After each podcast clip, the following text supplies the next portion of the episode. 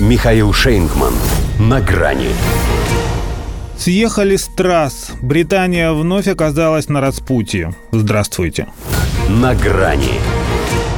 Сказав последнее слово, она не успела скрыться за дверью резиденции, когда журналисты уже подняли ее на смех. Громкий, презрительный, от души.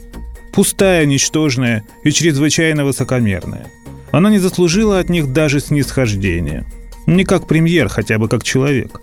Потому что Великобритания – это не школа гуманности. Для них лист трасс, что матрас. В смысле, нашли на чем отоспаться, по сути, плюнув в свое же отражение. Потому что в здоровом обществе у нее не было бы ни шанса. Ведь трудно назвать хоть одну причину, по которой она заслуживала лидерства. К тому же сама откровенно стремилась стать всего лишь второй. Пусть Маргарет Тэтчер, но ведь копией. Причем весьма жалкой. Так что монолог «Сквозник» Дмухановского с классическим «Над кем смеетесь, над собой смеетесь» ей бы подошел больше невнятного признания в собственной несостоятельности. Тем паче, что щелкоперы и бумага Мараки тоже в комедию ее вставляют. В общем, могла быть и понаглее. Все-таки обладатель пары достижений. За свои самые короткие в британской истории 44 дня премьерства успела послужить двум монархам – став последней для Елизаветы II и первой у Карла III. «О боже, это опять вы!» Не смог он сдержать раздражение, когда принимал ее, как оказалось, в последний раз. Словно она то самое чернильное перо, что потекло прямо у него в руке. Чистеньким хочет быть. Не получится. Лист трасс – это пятно на всей их государственной репутации.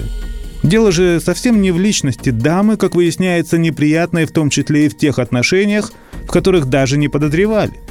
Тут ее бывшая помощница призналась, крепкая женская дружба, что вы хотите, как они якобы умертвляли Лицкиных родственников, чтобы был уважительный повод для неявки на публичные мероприятия с участием журналистов. Уж очень она их не жаловала. Так что смех ей в спину был не без причины. Проблема в тех, кто, зная об ее ограниченности, выпустил ее на поле. И не важно, что теперь будет произведена обратная замена – в футболе так называют ситуацию, когда запасной, оказавшись в игре, в нее либо не попал, либо окончательно ее испортил. Главное, что команда остается та же. И в ней не исключают, например, даже возвращение Бориса Джонсона. Собственно, он потому и поддерживал даму, а не Риши Сунака, что знал, надолго ее не хватит. Его бывший казначей, кстати, тоже снова среди претендентов. Более того, он, пожалуй, единственный из них профи – Английским лицом, правда, не вышел, индус.